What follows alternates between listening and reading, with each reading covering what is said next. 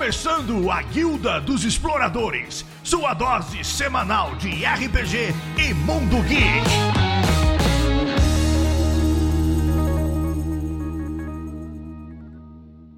Olá, olá, exploradores! Estamos aqui hoje comigo na Capitânia para falar de algo muito recente, ao mesmo tempo muito antigo e sem tempo definido. Estamos falando de Sandman. Fala pessoal, beleza? Aqui é o Doc. Beleza? Como é que vocês estão? Deixa eu falar rapidinho aqui um recado só para vocês, antes que eu esqueça. Gente, aquele help da guilda, beleza? Aquele help diário essencial. Esse help diário essencial é o quê? Escute a gente, divulgue a gente, comente a gente, bata um papo, converse com a gente. TikTok, Instagram, estamos lá para conversar. Arroba Guilda dos Exploradores, beleza? Pô, Doc, eu quero ajudar mais. Eu gosto muito do projeto de vocês. Com a ajuda mensal de um real, você já tá ajudando muito a guilda, cara. Eu quero ajudar mais, pode dar mais. Doc, eu não gosto de fazer parte de, de PicPay, de padrinho. Eu quero te mandar um Pix. Cara, manda mensagem, a Margot te passa o Pix e aí a gente faz certinho essa parte, beleza? Um real por mês já ajuda muito, faz a guilda trazer mais benefícios, mais histórias mais conteúdo e mais interação com vocês, beleza? Por final, rapidinho, só qual que é o benefício de vocês doar um real? É participar da guilda. Você vai entrar lá no grupo do Telegram, entra lá no grupo do Telegram, bate um papo com a gente, conversa, pode zoar o Doc, que faz parte lá de quem entra, e etc. Outras coisas, como participar do cast, como participar de mesas, como participar de N coisas que você queira ajudar. A, a ajuda é livre, o que importa é ajudar a gente. Lembrando também, a gente comenta isso lá no finalzinho, mas vamos lembrar aqui também que o nosso queridíssimo Andy é fotógrafo e ele vai estar fotografando a festa Lolatrix no dia 10, no Dominatrix, e a festa Compressor, que também acontece no dia 10 no espaço Rooftop. Tudo isso em SP, tá, galerinha? Bora pro cast. E aqui comigo, em ordem, vamos com. O nome da pessoa que fica mais fácil. Vamos, gente, é só se apresentar na ordem do. do... Ah, tá, perdão. Pessoal, boa noite. Estou aqui de volta pro, nos caches. Uh, Dragonessa falando. E, cara, é difícil ter o que dizer na introdução sobre Sandman, porque é uma experiência transformadora, velho. Na real. Falei que eu, eu tô acompanhando recentemente, assim, eu tô acompanhando os quadrinhos, tá? E, assim, é, é uma coisa que te abre a cabeça, te dá muita porrada, muita filosofia e também te, sei lá, um convite pra espiritualidade também. Isso mesmo, isso mesmo. E a seguir nós temos a. Oi, pessoal, aqui é a Glaucia Boom e. Tô, não digo que eu tô de volta, mas estou soltando aí algumas gravações, então vocês vão me ver em algumas e não em outras, mas Vou te falar, Sandman, para mim, eu li no passado, mas eu tenho uma vantagem que eu esqueço as coisas que eu leio, então a série para mim tá sendo ótimo. E eu tô lendo as coisas tudo de novo como se fosse a primeira vez, então tá ótimo. Isso, isso que é o melhor. Isso que é o melhor. e logo em seguida temos minha amiga de spoiler. Oi, eu sou a Hades e desejo sempre projeto duas sombras. Uma negra e afiada e a outra oscilante e translúcida. E desejo é sempre cruel. Melhor personagem. E em seguida nós temos o senhor. Senhor, né? Que você viu que. Tão velho quanto um perpétuo. Não, os perpétuos estavam lá quando eu cheguei já, bem antes. Inclusive, eu tô me perguntando se esse cast vai durar tanto quanto os perpétuos. Marcos? Oi? É. Vocês não estão me escutando? É. Não sei, Eu tô. estamos, estamos, estamos sim. Ah, a gente só estava prestando atenção à voz da experiência. Não, eu não tô escutando ele. Deixa eu sair e voltar então, gente. Peraí. Alguém não estava escutando ele. É, que esquisito. Peraí, já volto. Doido. Tá me escutando agora? Oi? Volta aí. Sim, estamos ouvindo. Peraí. Então, estamos todos. Você Não, tá mas- escutando todos nós, né, velho? Eu tô. Acho que o Harrison tá me escutando. Tá. Então. Acho que é só a Hades que não tá escutando. Não, meu Discord tem essa mania de mutar uma única pessoa. Uma. É, eu fui escolhido. Nunca ouvi, Dessa vez- nunca ouvi os velhos, entendi. É maravilhoso porque funciona perfeitamente bem quando eu não quero escutar alguém e aí eu vou lá e muto a pessoa. E entenderam, né? Se ela pode me escutar de novo, eu já sei. Que bom, que bom. Numa conversa. Não foi o caso. Boa. Vamos, vamos voltar, gente? Vamos lá, desculpa, gente. Vamos voltar pro ritmo? Desculpa. É isso, gente. E hoje estamos aqui reunidos para falar de Sandman. Por que estamos falando de Sandman? Porque é muito bom? Sim. Sim. Porque a gente ama Neil Gaiman? Também. Sim. Porque a gente quer surfar nesse hype? Com certeza! Com, Com certeza. Pra quem não sabe, Sandman foi uma obra muito importante de quadrinhos, escrito pelo nosso amado Neil Gaiman há 33 anos atrás. A primeira tradução do Sandman foi no Brasil pela editora Globo, e é por isso que o Neil Gaiman ama tanto o Brasil e está tão decepcionado com a gente, porque a gente traiu a confiança dele no Twitter. Uma relação de amor e ódio, né? É, tristeza, tristeza, tristeza. Sim. De novo, desejo é sempre cruel, não é mesmo? Ami- amigo Gaiman, eu, eu entendi, eu entendi. Ai, mas peço desculpa pelo vacilo. Nem é meu É. vacilo, mas peço desculpa mesmo assim. É, né? Difícil. Vergonha alheia, né? É, que eu me lembre também, a primeira encadernação bonita que teve de Sandman foi aqui no Brasil. Ele ficou, nossa, que lindo. Foi, foi também, foi também, que foi a da Devir. E se você tiver, hoje você está rico. Parabéns, ouvinte. Você está rico, porque isso vale zilhões de reais. Simples assim. Pode fazer NFT. A gente, a gente não vai chamar de burguês safado quem tiver essa coleção.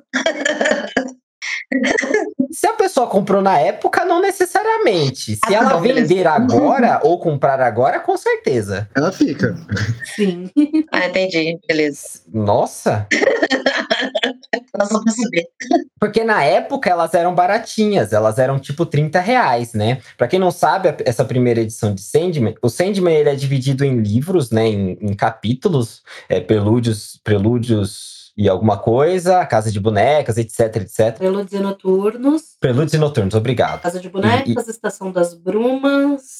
Você sabe ah, todas? Eu não sei todas de cabeça. Calma aí. Ah, não, gente, são 70. Vocês não estão brincando. Mais de 70, vocês estão brincando comigo. Não, não são, não são o nome dos capítulos. Não, são 70 edições, mas os volumes são tipo 7 ou 8. São. É, calma aí. Eu, eu tenho. É, e, Senão, minha, meu cérebro não acompanha isso, não. é, e ele foi publicado pela Devir. Eu, eu sabia todos de cabeça. É, Ah, e ele foi publicado pela. Devir lá para os anos 2000. E, e cada volume era um desses capítulos, né? Ai, são 13. Ai, meu Deus, ainda melhor. São 13. Eu tenho a lista, se você quiser. né? Eu não- E eles eram baratinhos, eles eram tipo 30 reais, 35 quando lançou. Só que o preço, eles foram lançados tão poucos que logo que acabou e depois com a falência da Devir, da, da, da editora, os É. preços subiram absurdamente. Você vendia um por 250 reais, Uhum. 300, Mas nos anos aí, 2000 fácil. até aí, tudo, praticamente tudo que a Devir lançou, né? Porque tipo, Vampiro Máscara, eu lembro que eu paguei 50 reais na minha edição. Sim, Não muito tempo depois, tinha gente vendendo a 250, né? sim, bem isso mesmo. Não, várias coisas da Devir. O do Sandman é o mais conhecido porque tinha a morte a 500 reais, né?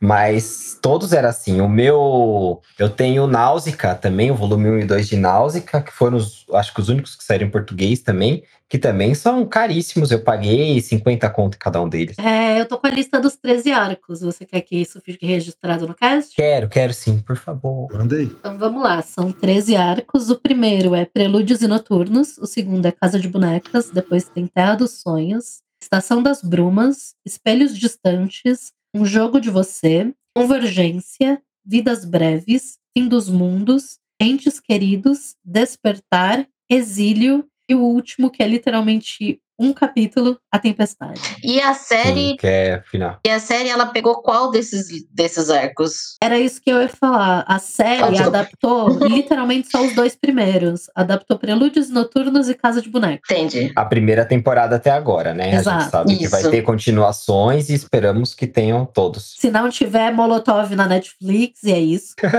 É. Ah, mas o, Neil Gaiman tem bola, tem. Que isso, gente? a gente falou que não ia ameaçar as pessoas mais. É, o Neil Ah, Gaiman tem, tem. Ele tá muito interessado em adaptar. detalhe, e- detalhe. Não, assim, no meu caso não é ameaça, é promessa. É, deixa eu fazer um detalhe. Não foi a Glau que falou que ia explodir. É verdade.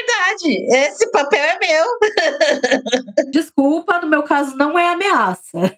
Você estará no time. É promessa, entendi, tá bom. É promessa, Netflix. Fica aí, abre o olho. Glau, se quiser, você se junta lá. É, mas eu não sei vocês, mas eu tô com confiança que vai tudo, porque o Neil Gaiman tem. Ele tem cacique pra bancar isso caso a Netflix não queira mais, né? Pra ele levar pra outro lugar. E não só o New Gaiman tem cacique pra isso, é, Sandman entrou em top 1 em todos os países em que a Netflix atua, né? Sim, sim. Não tem por que eles não fazerem o resto, né?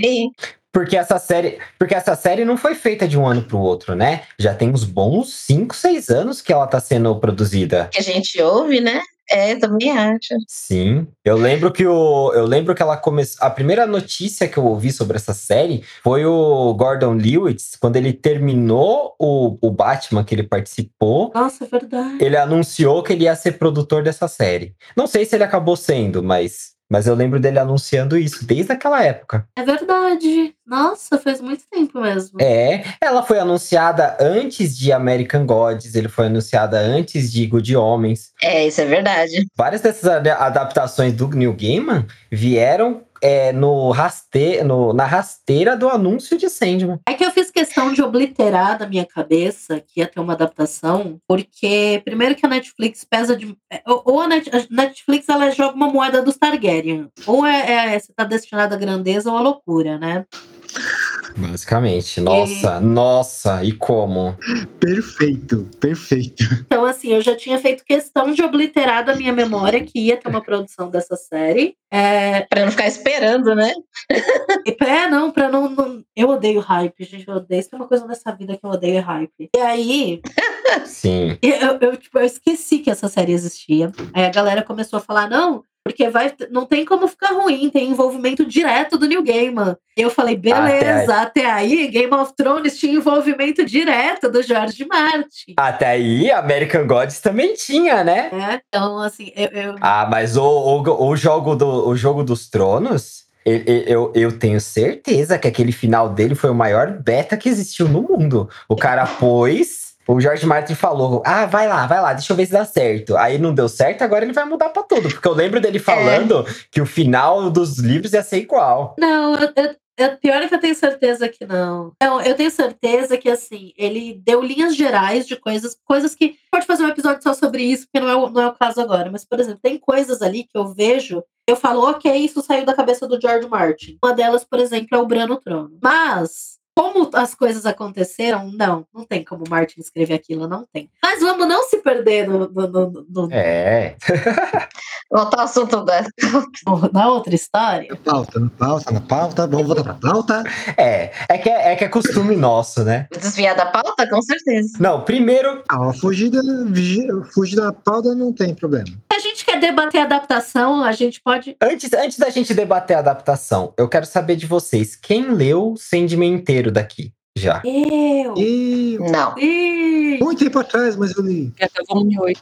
um milhão de vezes. Então, três, três leram, só eu e Glau que não leu inteiro? Não, eu também não. eu Cheguei até volume 8. Ah, tá. Não, entendi que você tinha lido também. Então me falta muito chão. É, porque, porque Sandman é muita coisa, né? Como vocês conseguem chegar até a metade e não terminar? Porque faltou dinheiro pra comprar o resto, no meu caso. Não, porque ela começou hoje. Eu- até aí eu não tenho nenhuma das edições físicas, eu li tudo na internet, gente. É. Não, mas assim, isso é, é uma longa história. Eu tive que fazer um rush pra poder ter pauta pra falar aqui também. Na verdade, Então- É que você conheceu há pouco tempo Dragonessa, também, né? Ela começou hoje, Sim. entendeu? Uma hora da tarde. Meu Deus. Ah, é verdade.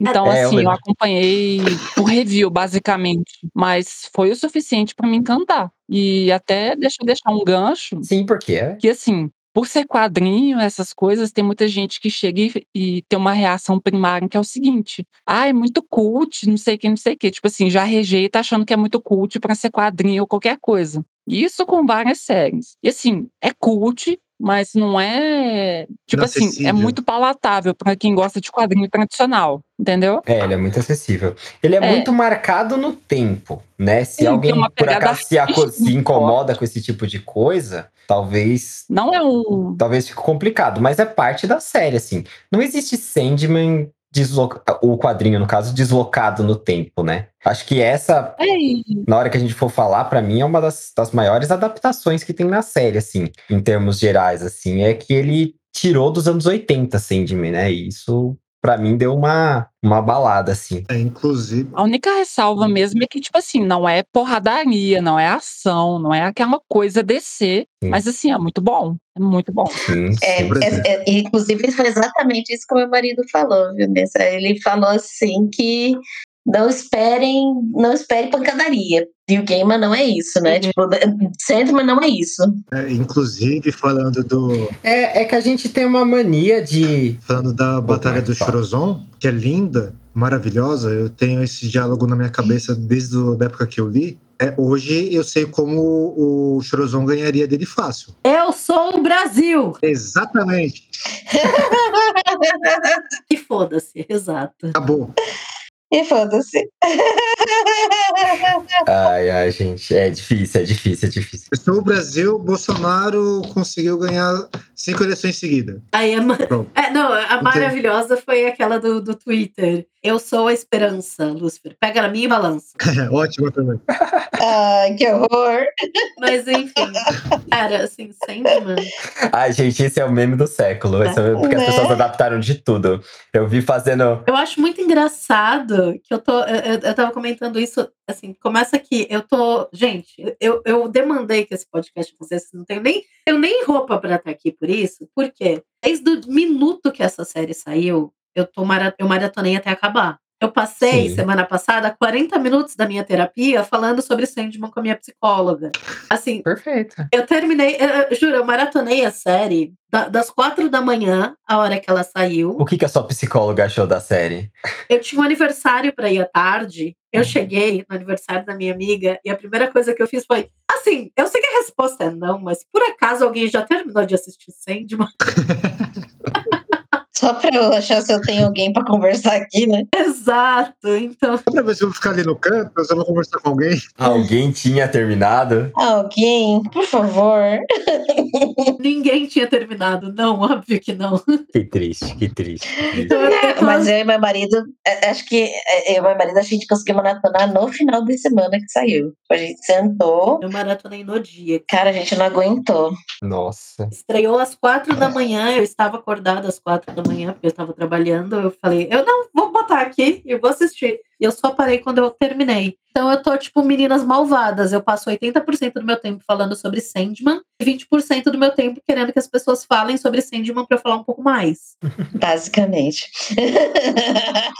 Mas o que eu acho mais incrível disso é exatamente que assim, é, que a gente estava falando dos memes. Eu tô achando maravilhoso que, tipo, gente que nunca nem tinha ouvido falar de Sandman antes, tá finalmente, tipo, tá, tá- tá mergulhando nessa coisa de, tipo, vamos falar sobre Sandman. E eu tô, tipo, meu, isso é uma nova abertura, é uma porta gigantesca do sonhar que se abre. Isso é muito poético. Sim, porque esse tipo de coisa atrai, né? Atrai um público novo, né? Que não conhecia. Porque, querendo ou não, o Sandman tem 30 anos. Eu ia falar isso. Eu, eu, eu- era a minha pergunta, inclusive, se vocês acham que, assim, eu li, mas eu não, não tava muito fã, assim. Eu só fui gostar de New Gaiman depois de mais velha, assim, sabe? E, e quando eu li Sandman, eu falei, ah, legal, tal, mas não. Tipo, acho que foi um dos motivos também porque eu não guardei, entendeu, na época. Mas hoje vocês acham que tem mais gente, por causa disso, gostando da, de New Gaiman, da série e de tudo mais? Eu sou um exemplo. É, eu acho que não só por isso. Eu acho que o New Gaiman, ele teve um... Teve uma explosão do New Gaiman nas último, nos últimos anos, começando com Deuses Americanos, Hum, que chamou muita gente, né? é. E ajudou nisso. É, é- não é imediatamente com a série, mas é uma coisa que foi crescendo e saber que a série estava sendo produzida fez as pessoas irem lendo, né? Porque Sandman não é algo que tá, que, tá, que é de difícil acesso. Ah, é, não só tem as, as, as, as edições definitivas, por exemplo, no Brasil, lá fora, em língua inglesa, Sandman sai toda hora, toda hora. E, e o Neil Gaiman não é especialmente um dos au- autores. Ele, ele tem uma política meio Paulo Coelho com pirataria, tipo, finge que não tô vendo, contanto que vocês leiam. Então, então as pessoas acharam fácil para ler, né? As coisas do Neil Gaiman. E isso deu uma ajudada de qualquer jeito, de uma forma ou de outra, né? Uhum. Também tem uma questão do que a gente estava comentando um pouco fora, da, do- antes do- da, da gravação, que assim, o Neil Gaiman ele é um autor multimídia, né? Porque Sim. ele escreve livro, ele Sim. escreve roteiro para série, ele. Ele já escreveu para tudo que existe de mídia no mundo. Exato. Gaiman ele escreve literalmente para tudo.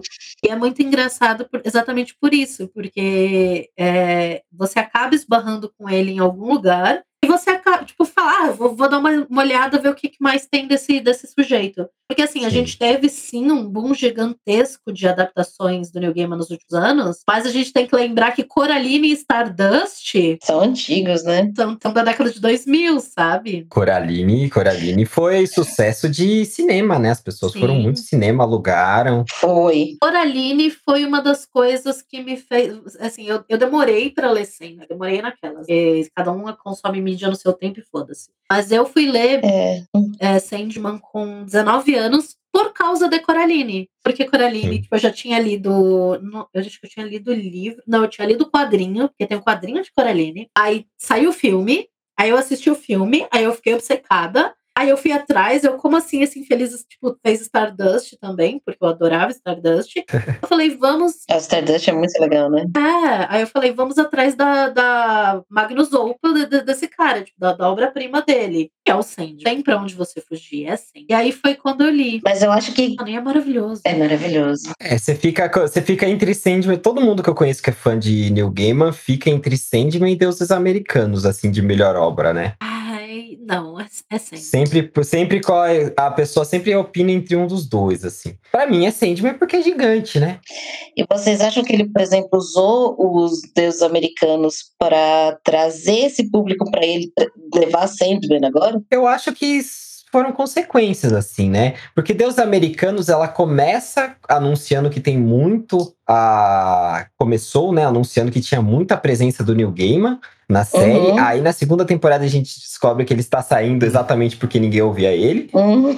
E não é a primeira vez, tá? É, é, vou, vou só Não, não é. colocar uma anedota sobre o Neil Gaiman aqui. Assim, eu imagino que vocês tenham ficado sabendo o que, que ele fez em Deuses Americanos, né? Que queriam mudar uma cena, escrotizar pra caramba lá no primeiro episódio. O Gaiman falou: se vocês fizerem isso, eu me jogo na primeira avenida que eu achar, embaixo dos carros, e eu vou deixar uma nota dizendo que foi por causa dessa mudança de vocês que eu me matei. É, porque era sério, né? Era sério. Sim, mas essa não é a primeira vez que ele faz isso. É, É porque é, é, é, o, o que a gente vê ele feliz falando de Sandman é porque é uma coisa de muitos anos que ele finalmente vai conseguir fazer algo grande dele, 100% dele, né? Sem, sem, sem alterarem o material original. Porque tem filmes dele que, que são originais dele, como Mirror Mask, né? Que, que, que ele fez, que é o roteiro dele, né? Não vem de livro nenhum, né? E até talvez Coraline, não tem muita, muita mudança também, mas de uma grande obra dele sempre querem pôr mão, né? Stardust também mudança. Considero Sim, que sejam mudanças sim. positivas de adaptação, mas enfim. Mas uma coisa que ele, isso ele fez. Mas se vai contra o autor, ele fica chateado de qualquer forma, né? Ah, por exemplo, era, Pensando do ponto de vista dele, né? era o que eu ia falar, em lugar nenhum, a série começa como uma. Tipo, a história começa como uma série, né, britânica, da BBC. E ele escreve o roteiro, e aí começa a ter tanta mudança, e aí ele, não, gente, não foi assim que eu escrevi. Não, mas. Aí tipo, chegou um ponto que falaram, Neil, sossega. Você escreveu o roteiro, a gente faz o que a gente quer com ele daqui pra frente. Dizem as más línguas que o Neil virou e falou: enfia no cu então essa merda que eu vou escrever o livro do meu jeito. Ele foi escrever o livro como ele queria que a história fosse. E é um dos melhores, assim, é o meu preferido livro dele, assim. Ele é muito bom. É o que eu mais me conecto. É muito, muito bom. Então, assim, não é a primeira, não é a primeira disputa autoral do Neil Gaiman. Não, sim, sim, é muito difícil. Acho que a primeira alegria dele, assim, com série recente foi o Good Homens, né? Que já que é recente. Maravilhosa. Que ele, che- que ele realmente elogiou, falou, não, fizeram Do jeito que eu queria. Fizeram do jeito que eu queria, me escutaram tal. É, ele não tava tão próximo que nem Sandman, né? Mas, mas ele, ele elogia. É a série que ele elogia, né? É a adaptação que ele elogia. Até porque Good foi um pedido póstumo, né? Aí é sacanagem não cumprir. Sim. É do, do Pratcher, né? Sim, sim, sim. Ele sim. fala, eu nem tinha interesse que adaptassem. Aí ele foi e me pediu. Aí eu falei, saco, agora eu vou ter que fazer acontecer. É, mas sacanagem por sacanagem, o povo do audiovisual malvado faz, né? Esse produtor não liga muito pra isso, não, infelizmente. E falando de sacanagem por sacanagem, Só por dinheiro. é, É. você que assistiu o, o- que tem os dois primeiros arcos, o Sonho de Mil Gatos, ele tá. Ele aparece na série, não? Não, o Sonho de Mil Gatos é bem mais pra frente. Ele tem uma referência ao Sonho de Mil Gatos, que na hora que o Sandman, que o, que o Morpheus, ele se liberta na série, ele se transforma em vários corpos, né? Tem uma hora na mansão. E, uma, e um deles é um gato, né? Ele começa como um gato andando, aí ele vira uma sombra, ele vira uma outra coisa que eu não lembro. E aí depois ele vira o Morpheus, aparece como Morpheus pro filho do, do, do, do, do cara que aprisionou ele, que eu esqueci agora. O Alex. Uhum. O Alex Bur eh, Burgess. Isso, isso mesmo. Sonho de Mil Gatos é o capítulo 18, então ele aparece em Terra dos Sonhos, que deve ser para a próxima temporada, porque eu suponho que a próxima temporada vai adaptar Terra dos Sonhos e Estação das Brumas. É, qual é o episódio? É, Estação das Brumas vai ser pesado, hein? Qual que é o- a referência? Ele é o capítulo 18, o Terra dos Sonhos vai do 17 ao 20 e Estação das Brumas do 21 ao 28. É, mas não tem, não tem ainda o episódio do, do Sonho de Mil Gatos, Marcos. Tem ainda. Vai ter, né? deve ter na próxima temporada. Não, tranquilo. Se tiver, né? Porque como ele é meio à parte, pode ser que eles tirem ele, né? Eu acho que é bem provável que tenha, porque fala muito sobre as facetas do sonho. É, eu, eu gostaria que tivesse. Do mesmo jeito que eles fizeram questão de colocar logo agora no começo a forma como a nada vê o sonho. Sim. Ah, mas não teria como ser diferente, né? Porque ele vê a nada nessa parte mesmo. Essa parte foi fidelidade. Sim, mas nos quadrinhos, se eu não me engano, o único momento em que ele assume a, a personificação que a nada vê é no capítulo que ele conta a história. Até lá, ele. Não, quando ele tá no inferno, quando ele tá no inferno, tem o POV dela. Ah, Quer dizer, não, agora eu tô falando sem lembrar. É, eu acho que nas séries, É verdade. Agora que, agora que eu tô falando em voz alta, eu não lembro se ele. tenho quase certeza que nos quadrinhos ele, ele continua com a forma de sonho dele nessa, nesse começo, e só mais pra frente Isso. ele assume a, a visão que a, que a nada tem dele. ele muda, né? É, pra quem não, não assistiu a série, não lê, né? Os perpétuos, eles não têm forma física dentro do universo de Sandman, né? Eu tá falando dos meus gatos, tem um gato aqui miando. né? Você tem vários gatos, você tem mil gatos. Tá aí sonhando que você é petisco. Não, mas ele tá aqui miando, ele tá olhando aqui miando, assim. Pra quem não sabe, o Marcos, ele faz criação de gato vira-lata. Não, agora tem só cinco. Se você quer um gato vira-lata, você pede pra ele. Ah, só cinco. Chegou a ter 15? Só cinco. É só. Em breve, cuida desses cinco. Cuidado.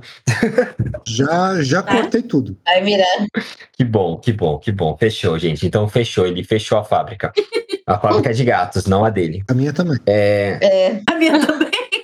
Que bom, que bom. Enfim, pra quem não sabe, voltando pra pauta, é, para quem não leu ainda, né, no universo de Sandman a gente tem os perpétuos, que são entidades que personificam alguns aspectos da- do universo e da vida. É, eles não têm forma física, né? Então o Morpheus que é o sonho, é, o sonho dos perpétuos, ele tem forma, a forma dele varia de acordo com a perspectiva de quem tá olhando, né? De quem olha para ele. A Nada, que era uma princesa africana, via ele como um, um homem de tribo africano como ela, né? Que ela era de uma tribo antiga, né? Da antiguidade. É, um dos primeiros homens. O gato que pede, que faz o desejo a ele em um sonho de mil gatos, vê ele como um gato. O, nos quadrinhos, o Sandman interage com personagens da DC e o, um deles, que é o Marciano, né? O Homem de Marte, o John Jones, vê ele como um deus marciano, né? Um deus de fogo. E assim por diante, né? Essa, essa visão varia, varia muito. Isso é muito interessante dentro dos quadrinhos, exatamente porque não existe uma constância de desenhista, né? Cada,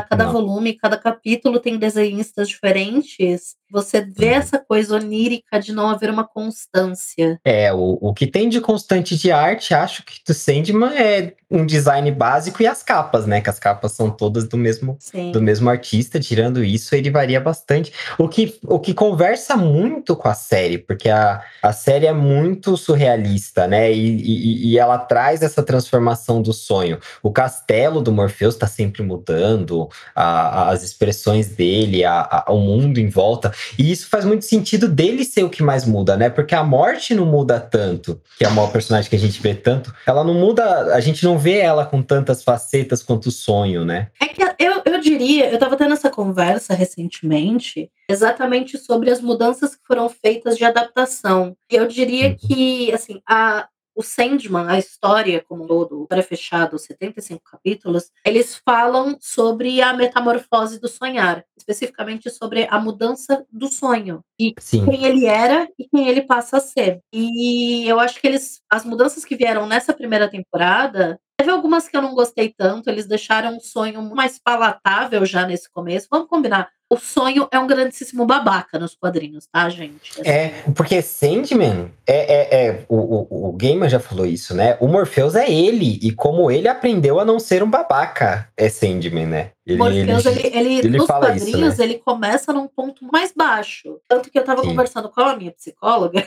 sobre Sandman, porque tem 40 minutos de terapia falando disso. Né? Não sei porquê. Tem uma frase, uma frase que eu acho que fez falta para definir quem é o sonho, que é ele colecionava nomes como as outras pessoas colecionam amigos. Sim. Porque Até porque ele não tinha amigos, né? Exato, tanto que essa é a treta dele com o Rob, né? Mas enfim, exatamente. É, ninguém, ninguém aturava o Morpheus além da morte. Ninguém, ninguém, ninguém. E ainda assim, ela, ela devia ter, ter aqueles tempos de tipo, irmão, tô ocupada, falou, valeu. Sim, sim, sim. Tem, tem, tem tempo limite, É, né? tem prazo de validade essa relação. Mas. Glau e Dragonesa, o que, que vocês têm a dizer também pra gente sobre a série, sobre o que vocês leram, o que, que vocês lembram que marcaram vocês também?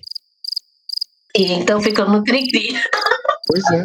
Assim, primeiramente eu já vou debater essa questão do, do Morpheus ser esse cuzão. Que, tipo assim, mesmo o Gaiman falando que realmente ele foi essa pessoa carrasca tal, eu acho que ele representa muito a carta do eremita no tarô, entendeu? Muito, tem muito a ver com o signo de virgem também, muito da meditação, da introspecção. Tudo bem, ele passa por transformações como personagem, como personificação mesmo, né, desse lado humano, mas eu acho que ainda assim ele está perfeitamente no perfil de é, da posição dele, do trabalho dele de eterno, né? Então, assim, já começa com essa questão, apesar de que tudo isso que eu tô falando não desvaloriza a evolução dele como personagem, porque querendo ou não, tem essa personificação e isso é importante para a narrativa. E sobre o que, que me marcou basicamente, assim, é difícil falar porque, como eu peguei muita informação ao mesmo tempo, tudo tem marcado, mas essa pegada do. Tipo assim, é, como eu acompanhei pelas reviews, todo, todo final de volume tem um questionamento, tem uma, tem uma moral muito forte, assim, sobre como que a gente lida com sonhos, como que eles nos transformam, como que a gente se molda através dos sonhos e como que, tipo, eles nos moldam também. Então, se a gente acredita numa coisa, a gente se torna aquela coisa. Sim. Se a gente sonha com alguma coisa e tá com sangue nos olhos para correr atrás, a gente pode conseguir, só que a gente tem que considerar também tudo aquilo que a gente deixa para trás. Então, uma passagem que ficou muito na minha cabeça foi a do Shakespeare. Porque, tipo assim, ele queria porque queria ser famoso, só que, tipo assim, teve gente que queria ser escritor, recorreu a outros métodos, e o Shakespeare só pediu diretamente para o Sandman ah, A inspiração, né? uma inspiração, assim, direta, e o Sandman concedeu em troca de dois contos dedicados a ele. Só que Sim. aí, nesse procedimento todo, ele acabou tão fissurado no que ele fazia, que acabou, tipo assim, esquecendo o filho, esquecendo um pouco do mundo. O que, querendo ou não, é um pouco natural, seja pela arte, seja pelo trabalho. Devaneio, né? E assim, Ele se a-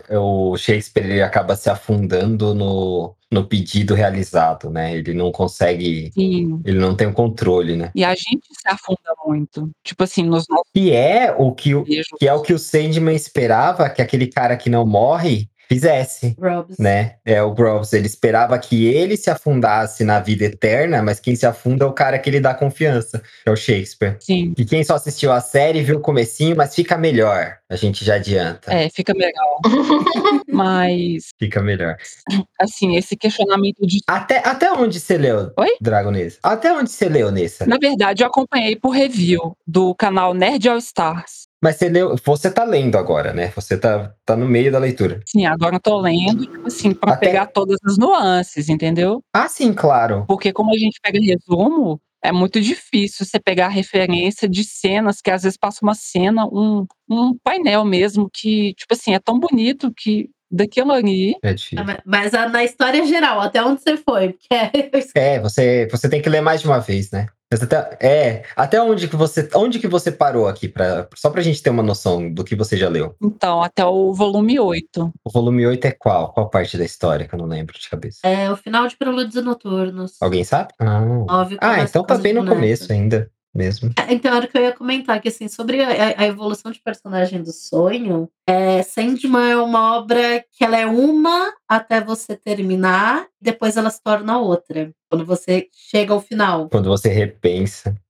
Porque é, é, é lá no final que você vai ver como cada uma das histórias aleatórias e completamente desconexas que você acompanhou até agora, porque tem umas que são completamente desconexas, você vai finalmente ver como elas se encaixam, e aí você se afasta e vê todo aquele quebra-cabeça, e aí você ressignifica a obra inteira numa tacada só. É, mas é uma coisa do Sen, do, do Gaiman isso, né? Ele, ele constrói é, narrativas paralelas que vão se... No Sandman nem são tão paralelas, porque ele vai dividindo mais, ma- mais... Ele vai espalhando mais. Mas ele vai construindo essas narrativas que no fim elas fazem todas sentido juntas, assim, né? Eu lembro que o, o, o Deuses Americanos é isso, né? É basicamente isso, é você ir acompanhando até que no final você descobre por que, que toda essa merda tá acontecendo, né?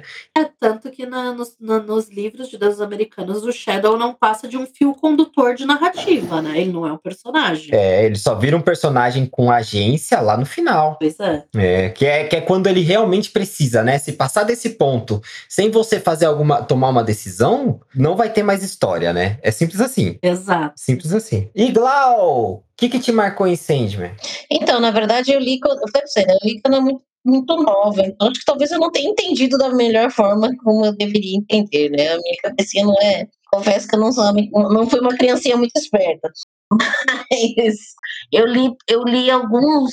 Olhando aqui os capítulos, eu acho que eu só li dois mesmo. Que eu li o primeiro, Prelúdios e Noturnos, Uhum. e eu acho que eu li Terra dos Sonhos. E tem, al- Acho que foram os únicos que eu li. E eu não, mas eu não lembro. e tem alguma. Eu não lembro. Ah, Porque, na verdade, como eu li quebrado, eu fiquei meio chateada, porque eu não tinha os outros, né? os do meio. Então eu acabei não, não lendo o resto. Então por isso que eu falei, Mas tem alguma parte que você lembra mais, assim, tipo, um- uma imagem, uma fala que ficou da, da época, ou você tá relembrando tudo agora mesmo com a. tô relembrando tudo agora.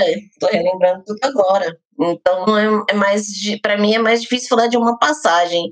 Mas. Um aspecto? Por isso que eu faço tanta pergunta, tá? Mas eu acho que eu acho que é, mas eu acho que assim, eu acho que essa questão do desenvolvimento mesmo do do, do Sandman parece ser a parte mais é, intrigante. Eu gostei bastante da morte, né? A morte ela é uma personagem que é o que a gente sempre fala, né? Não tem culpa da morte. então ela só faz a, a passagem. Então acho que acho que um dos personagens que marcou bastante foi a morte Ela é maravilhosa. É, no, no, no conto. Maravilhosa. a morte, a morte no Sandman tem isso, tem isso, né? Tipo, hoje em dia talvez não tenha tanto, porque muita gente se inspira nisso, mas quando você pega Sandman, só tendo o que saiu antes dele como referência, ter uma morte bondosa, É, de- que é propositalmente bondosa, porque ela, ela tem essa intenção de ser uma cara simpática na pior momento das pessoas, é uma diferença, né? É uma coisa que você pensa, putz, é, seria, seria legal, né? To- toca aquela musiquinha do Evangelion, né? Com Sutter. it off, né? Vem, vem assim, aí você fica tipo, é, realmente, vem cá, dá a mãozinha. É que isso também é outro aspecto, né? Porque você falou que Sandman ele é muito contextualizado nos anos 80 e a adaptação traz para mudar um pouco, muda um pouco isso, mas ao mesmo tempo, você tem que parar para pensar tudo que derivou de Sandman desde que Sandman começou a sair, né? Como o Sandman. É a síndrome de princesa de Marte. É aquela coisa que, que saiu 20 mil anos atrás, definiu todo o gênero, e a, só agora vai ter uma adaptação, e aí a gente acha que é batido porque. É derivativo. É, porque a gente já viu isso antes, né? Sendo que todas as outras coisas derivaram dessa coisa original. Eu vi muito É, esse comentário sim, sim, do tipo, ai, eu não tô vendo por que vocês acham isso tudo. Aí eu tô tipo, perdoa, Gaima, eles não sabem o que dizem. Porque você não. Então, é quando você leu isso 30 anos atrás, aí você entende o- essa É. vibe, esse negócio todo, essa exaltação, esse deleite, esse delírio que a gente tá passando. Sim. É, É, mas eu só. vou dizer que mesmo hoje tem coisas na a, a série tá conseguindo adaptar muita coisa. Tem coisa que, claro, fica pra trás, mas tem coisa que na série ainda é muito ainda é muito relevante, e muito novo assim. A desejo é uma coisa que vai muita gente ainda gritar ainda em cima. Com certeza. Sendo que desejo sempre foi gênero fluido. Sempre. Sim, sim, sim. Sempre, sempre, sempre. É, é que no quadrinho o gênero fluido era mais, mais, talvez mais Fácil de fazer? É, Isso, mas não mais fácil de fazer, mas mais na cara, porque ela, o desenho realmente mudava de uma coisa para outra, né? Hoje a gente tem o personagem, ele é mais, ele é, ele é mais o intergênero do que intergênero não, gente. Olha eu falando o termo errado, caralho. É, ela é mais um, um agênero ou uma pessoa com, com, com- com- que, que bambeia entre os dois gêneros, né? Do que do que o quadrinho, mas é plenamente contextual, né? Na época, o, o- a fluidez de gênero e a androgenia era muito mais a cara do, do- da coisa do, do não binário do que hoje em dia, né? A gente tem combinar também que na década de 80, a- esse tipo de coisa praticamente não tinha nenhuma demo- denominação própria, né? Sim. Não. Era o andrógeno, né? Na época era chamado de andrógeno. Exato, era tudo andrógeno e é isso. Era o Bowie, o Prince, É. esse- essas pessoas que, que caminhavam entre uma coisa e outra sem. É, Não tinha uma nomenclatura. Hoje em dia tem e tá tudo bem. É, não ficava tanto no meio, né? Ficava fluindo de um pro outro. Hoje em dia você tem o não binário que tá no meio ou não tá em nenhuma parte do, do- da linha entre homem e mulher, né? Sinceramente, desejo não te deve satisfação. Seja Não. lá quem você for, sabe? Ele vai dever satisfação pro sonho em algum momento por outros motivos. é que ele faz merda lá, né, gente? É, Essa é uma das minhas únicas reclamações da série. Assim, eu tenho medo do que eles vão fazer com Desejo. Porque Desejo ele é, é- é um personagem que tem esse papel antagônico nos quadrinhos. Que é muito Uhum. engraçado, porque se você lê o Noites Infinitas, você sabe que Desejo já foi o irmão favorito de, do sonho, mas tudo bem. Mas fez merda, né? É, mas, enfim. Fizeram merda, né? Fizeram, né, ambos, mas eu deixa quieta. É, e você, e, você- e eu, eu fiquei meio preocupada exatamente por isso, porque assim, é uma personagem que ela tem um papel antagônico, só que ao mesmo tempo, desejo não tem culpa. Desejo só é desejo, faz aquilo que desejo faria. Sim, sim. Ela é. Então, e eles, eu, eu, fiquei com, com esse receio porque eles pegaram. Tem dois foreshadowings no final de episódios. Eles colocam desejo como alguém que está com um grande plano maquiavélico. Gente, desejo não tem plano. Desejo, assim, trabalha no improviso, tá? Começa por aí. Só quer causar. Não, mas ela. Mas na série, na série ela tem plano. Ah, Então, esse é o ponto. Eu não lembro. Desejo é descrito, inclusive, nos próprios quadrinhos, que desejo não mede consequências, mas também não faz planos. É, uma- é muito uma É. questão de, tipo, olha, meu objetivo final é fuder com a tua vida, irmãozinho. Como eu vou chegar lá, a gente descobre. Ah, sim, mas na série ela tem plano, sim. Ela fez o plano. Sim. Gente, neste momento, spoilers, por favor.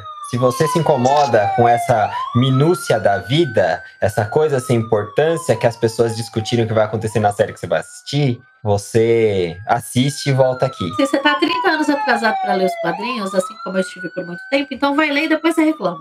Desculpa, Nessa, não foi pra você, foi para as pessoas chatas. Não, foi, foi para quem reclamar de spoiler do episódio. É, sim, sim. É que a Nessa tá lendo ainda, né? Mas. Exato, mas assim, Não. É. você terminou a série. se eu vi a review, eu assistir É. review, eu tô um pouco me importando. Eu vi que o produto é bom, vou consumir. Exato. E assim, quero colecionar e tal. Isso. Ó, a gente precisa de mais gente como você no mundo. Se o bagulho é bom, Exatamente. Reproduza. Ou não. se o negócio é bom, Ou não, sei lá. Sei lá, o mundo tá difícil. Não, não tem como mais.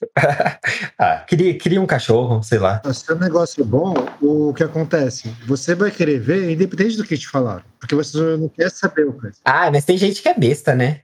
Mas enfim, é, é, o que acontece na série é que no final a gente descobre que Desejo tava com. quer foder com a vida de sonho, e, porque eles têm essa rixa, né? E ele faz, e faz isso fazendo um filho em uma. Em uma, em uma mulher, e esse filho acaba virando o vórtice, né? Se não me engano. Eu achei, inclusive, que eles deram uma amenizada na barra de desejo nessa história, tá? Sim, porque, na, porque no quadrinho a, a Unity tinha sido no sonho, né? Exato, exato. Sim, ele deu. Até porque o, o, o Gaiman tem noção do, do mundo das coisas que estão vivendo, né? Um nos anos 80 na mídia tinha um peso, talvez, diferente do que hoje, que a gente sabe que isso é complicado, né? E aí eles deram uma amenizada na barra de desejo e falaram: ah, porque a Unity fala que eu conheci meu homem de olhos amarelos e que não sei o quê. Aí você fica tipo. E é bem contextualizado, porque coloca a geração do filho totalmente no mundo dos sonhos também, né? Sim, mas é muito peculiar que você assim, você percebe. isso é uma- que eu achei interessante da série. Eles estão antecipando um pouco alguns assuntos. Você percebe que desejo tem algo contra o sonho, mas você só vai perceber o nível que desejo está disposto aí quando você termina de ler. E aí você fala, ok, então era isso que ia acontecer. Beleza. Ah, mas no quadrinho também tem esse foreshadowing bastante, assim. Sim, mas é. Toda hora aparece um personagemzinho. Tem um, tem um nome pra isso. É. É teorema. É para. Ai, não lembro agora. Mas tem um nome pra isso. Você coloca. Você tem uma história. Aí você coloca um, um elemento rapidinho. Aí lá na frente você conta uma. Começa uma história segunda paralela. E aí vai indo. E aí as coisas vão desencadeando pouco a pouco em, em- em três ou quatro narrativas ao mesmo tempo, assim. Isso chama campanha de RPG. Também. Antecipação. É, é um tipo de antecipação. é- e é um tipo mais elaborado de escrita em arcos. Mas ele Isso. tem um nome específico quando isso acontece pros quadrinhos, que eu esqueci agora e eu não tô com o meu manual de quadrinhos aqui pra consultar. Campanha de RPG nos quadrinhos. Ah, meu Deus, Marcos. Mas enfim. Sim, gente. sim, gente. Alguém amarra esse homem. Alguém quer falar mais alguma coisa interessante sobre a série ou sobre o ou sobre ou sobre os quadrinhos? Eu gostaria. Eu gostei muito da. Eu gostaria, só que eu vou fazer uma viagem muito forte aqui agora. É. Deixa a Nessa Vai. falar primeiro, que ela falou Sim. um pouquinho e a gente quer a presença dessa pessoa ilustre. Não, pode ir. Não, pode ir. Não, vai lá, por favor. Manda aí nesse. Não, não, porque o seguinte, eu vou viajar bastante, então vamos deixar essa parte para depois, que tá todo mundo mais disponível para isso.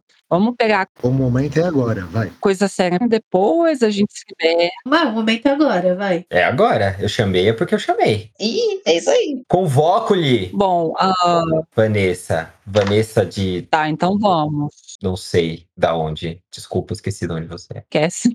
Eu sou do mundo dos sons. Vanessa Ah, do Mundo dos. Sonhos. Sou uma cria de Sandman. Onironauta. A Onironauta. Mas, enfim, é, assim, gente, Sandman é, é um convite, de fato, na espiritualidade, porque uh, do Morfeu conversando com várias religiões, várias crenças, várias sociedades, tanto reais quanto fictícias, igual do Caçador de Marte. Eles têm o seu Sim. Deus, cada povo, cada nação criada tem o seu Deus. E é onde que eu quero chegar. Ah, quando você começa a aprofundar teologia, noções de tudo que não é do mundo material, você começa a ter umas associar experiências com o Sandman, de fato. Por exemplo, eu tenho muita coisa assim, muito relato, muita experiência minha que acontece, tanto em vigília acordada, mas assim, muita coisa acontece nos sonhos, entendeu?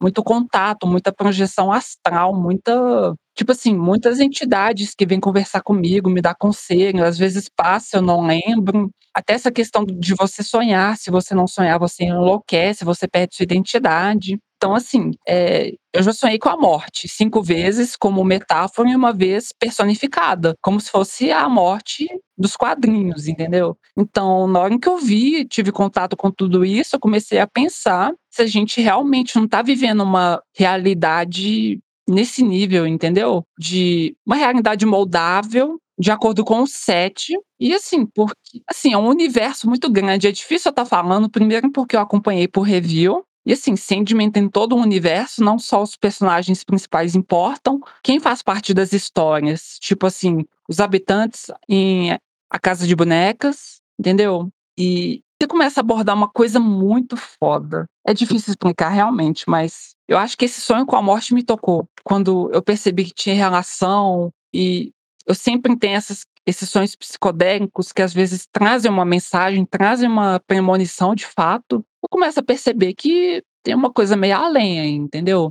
Não importa se eu sou budista, se, eu, se a pessoa é católica, não importa sempre tem uma coisa assim, os princípios fundamentais da vida e do universo. Eu comecei a viajar nisso e eu acho que vale a pena para quem acredita em coisas sobrenaturais, no metafísico e tal, dar uma lida para ter essa expansão de consciência, até para tentar se conhecer melhor, prestar atenção nos sonhos, nos seus objetivos, separar o que é sonho, o que é desejo e, sabe, começar essa introspecção. Não cair no delírio. Sim, de fato. É, mas isso é uma, isso é uma verdade, assim, o, o, o New Gamer, ele tem uma, uma bagagem muito grande de conhecimento de, de mitologias e de ocultismo e vários tipos de espiritualidade diferente que ele coloca nas obras dele, ele acreditando ou não, né? Ele sempre dá respostas muito dúbias sobre o que ele acredita, mas ele sempre coloca isso nas obras e você sempre e ele sempre tenta passar essa mensagem, mensagens positivas, né? De, de, de que você, através disso que eu tô mostrando, você pode se tornar uma pessoa melhor ou melhorar o mundo. No caso de Sandman é bem, é bem subjetivo no sentido de da pessoa se tornar alguém melhor, né? O, o, o Sandman ele tem o poder de criar o mundo e de modificar todos os outros a partir disso, e ele tem irmãos superpoderosos e ele é eterno, ele atravessa tudo, mas ele não consegue é, ter relações saudáveis porque ele, dentro dele, é uma pessoa problemática, né? Então você ele tem que melhorar, ele tem que melhorar a postura dele na vida, e ele faz isso a partir de vários você vê ele fazendo isso a partir de vários símbolos e, e signos místicos e etc. E, e, é bem interessante. Muito bem trazido, Vanessa. Muito bem, muito bem trazido. Alguém mais quer colocar mais alguma coisa? Achou alguma coisa interessante, assim, transcendental? Na obra, porque para mim é para mim para mim também eu compartilho muito disso da, da Nessa em relação a Sandman, né? Não, não necessariamente de ver nada experiência pessoal, mas é o, o Neil Gaiman é o meu é o meu autor favorito uhum. porque ele causou esse tipo de mudança em mim com a obra dele, assim, né? Eu, eu lia, lia muito as coisas dele e sempre achava um ponto de conexão para no meio para partir dali eu eu evoluir junto com o personagem entender certas coisas comigo né? Eu lembro quando eu li Filhos de Anansi e, e, a partir disso eu consegui entender várias relações com a minha família e com a minha irmã e, e evoluir a partir disso assim é bem é bem profundo né? Eu ia falar exatamente que eles estão batendo pesado nessa tecla nas mudanças que eles fizeram né, dessa adaptação, uhum. eles estão batendo muito forte na tecla da metamorfose, da mudança. Porque se você pega pontualmente as mudanças que foram feitas, todas elas vão nesse, nesse entorno. E a minha favorita dessas mudanças foi exatamente que eles pegaram o Blue, Brute e o Globe, que eram os pesadelos que, que fugiram de sonhar, e transformaram uhum. numa personagem nova que eles chamaram de Gaut, né? E... Sim, que é uma personagem, é é a pesadelo que muda, né? Que vira sonho no final. E é muito interessante exatamente isso. Que eles pegam dois pesadelos que literalmente nos quadrinhos o objetivo deles era só criar um sub-reino de sonhar onde eles eram os, os, comandantes, que foi o que ele acusa a Gaucho de fazer. E ela retruca para ele do tipo, não, é, eu só queria fazer algo diferente uma, uma, vez. Eu queria não assustar as pessoas. E aí ele condena ela à escuridão eterna, o que vamos combinar, nada tá no inferno há 10 mil anos, escuridão eterna vindo do sonho, geralmente significaria É. escuridão eterna, tá? E aí É. ele condena ela à escuridão eterna e ainda assim no último minuto ela vira na cara dele e fala: "Antes isso que eu passar a vida aterrorizando as pessoas". E então, É. tipo, essa mudança eu achei muito forte, exatamente porque a própria Lucienne vem na sequência e fala: "Eu era outra coisa antes de você me transformar na sua bibliotecária". E aí você tem toda essa questão e aí é o que eu tô falando, o que eu comentei de o sonho na série, ele já começa de um patamar muito mais elevado do que o sonho dos quadrinhos. Na série eles fazem o sonho Então corre, né? Oi? Ele corre, ele corre um pouquinho mais rápido, Sim. né? Na verdade, né? É, porque na, na série eles fizeram o sonho voltar atrás da decisão de deixar a Gaut no, na escuridão eterna no final da temporada. E tem uma coisa na série também. O sonho deixou a nada no inferno por 10 mil anos, gente. É só o que eu tenho a dizer. Esse era o sonho do começo dos É. quadrinhos. É, eu ia falar isso. É que tem uma coisa na série que no, no, no, no quadrinho não é tão claro que melhorar não é uma linha reta, né? Na série ele faz coisas ruins Sim. ao mesmo tempo que ele tá consertando algumas outras. Ele não voltou lá pra livrar, livrar a nada. Ah, Ainda não, é. A nada ainda está lá. Ele perdoou a, a, a Gaut, né? eu achei essa frase maravilhosa, porque assim, realmente, melhorar não é uma linha reta. Você vê que ele É. ele faz coisas positivas ao mesmo tempo em que ele tá, tipo, cagando pra humanidade e ao mesmo tempo que ele não está. Então, sim, ele, é, Sim, ele é uma grande montanha russa. Mas eles estão batendo muito nessa tecla e eu tô achando as mudanças muito interessantes nesse ponto. Do tipo, Eu gostei. olha, é uma série sobre metamorfose. A gente vai deixar isso bem claro, tá bom? Tá bom, obrigada. É, sim, e metamorfoses recorrentes, né? E também tem várias coisas assim. Você falou da Gaut, é muito interessante a, a oposição que, a, que a, a- a- É Gaut mesmo o nome dela, né? Eu sou horrível Série com nomes. Eu, eu tô falando- é Gaut, né? A Gaut e o Corinthians, eles fazem uma oposição muito incrível. Porque ela, ela foge pra tentar ser algo melhor, é, para ser algo melhor. O Corinthians foge porque ele já acredita que ele é bom. Né? E que ele tá só. Que ele já é superior, assim. Eu sou superior a essas bostas, assim. E ele é o homem branco, cis, e ela é a mulher negra, né? Justa. Então não dá pra dizer É, que é um é homem uma branco cis e hétero, porque nesse aspecto É, ele não é hétero, mas ele, ele, cai, no, ele cai na mesma característica, de, de, de homoafetividade do, do vilão do vilão Prime do do Shira. Ele se relaciona com mulher, com homens, mas é porque ele não tá próximo de mulheres, né? Ele, ele não vê mulheres como iguais. Ele se relaciona com algo que ele vê como bom porque ele se vê nele, né? Ele se relaciona com homens para conseguir coisas desses homens, né? Inclusive, nessa questão da etnia, é, eu estava tendo essa conversa com o Luiz, que quando o sonho vira para a cara da Luciene e fala, você pode retornar à sua biblioteca, por ele ser estar visualmente no papel de um homem branco e ela de uma mulher negra, além do tapa na cara que já é a cena em si, bate aquela Sim. coisa do tipo, cara, você tá muito fora da linha, irmão. Você não tem noção do quão fora da linha. Você tá- atravessou a galáxia de tão fora da linha que você tá. Sim, sim, sim, sim. Tá num buraco de minhoca, tá lá do outro lado. É, ele, ele, ele tá mandando a menina. Nossa, a, a- no momento que ele fala isso, você vê que ele é um. que ele é babaca. Assim, não, não tem como voltar assim, né? Ele, ele é babaca. Amigo, você é babaca. Exato, melhor isso. aí. Parabéns. E assim, é exatamente sobre isso. Sim, sim, sim, sim, sim.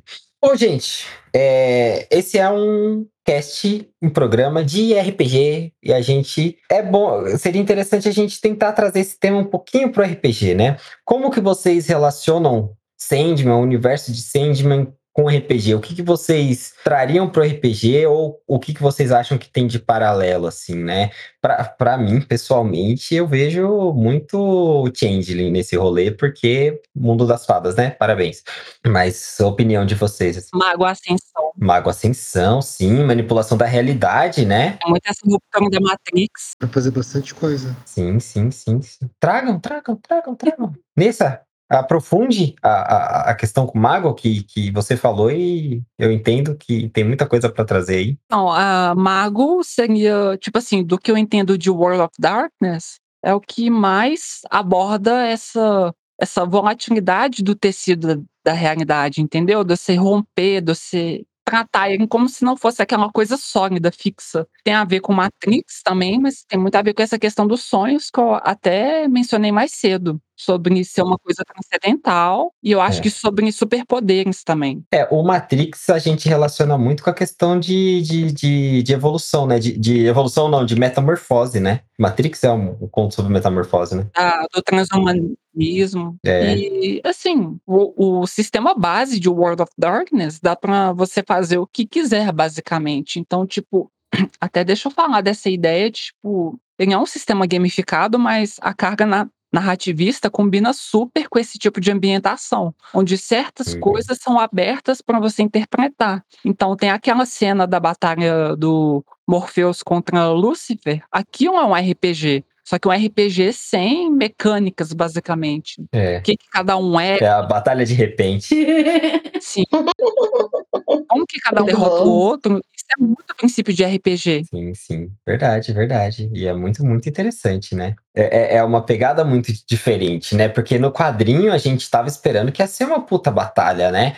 É, vo- vocês que, que, que. Você e Glau, que, Uhum. que são novos em Sandman, né? A Glau por esquecimento, a Dragonessa por não, não, não lembrar. Vocês tiveram esse impacto quando, quando anunciaram a batalha? Vocês acharam que eles iam sair no tapa, assim? Que nem... Quando eu li, eu achei que eles iam sair no tapa, assim. Quando eles começaram a, a só discursar, foi um, um choque, né? Não, eu olhei e falei, cara, lascou. Eu olhei, lascou. Falei, o Lucifer vai sentar a mão no.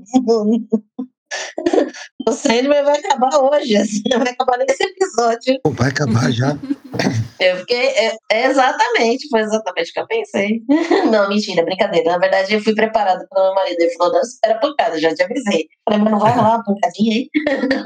Os efeitos visuais dessa cena, inclusive, ficaram maravilhosos. Nossa, Nossa, ficou sensacional. poesia em- em- na tela, cara. Muito incrível. As asas do Lucifer são muito naturais.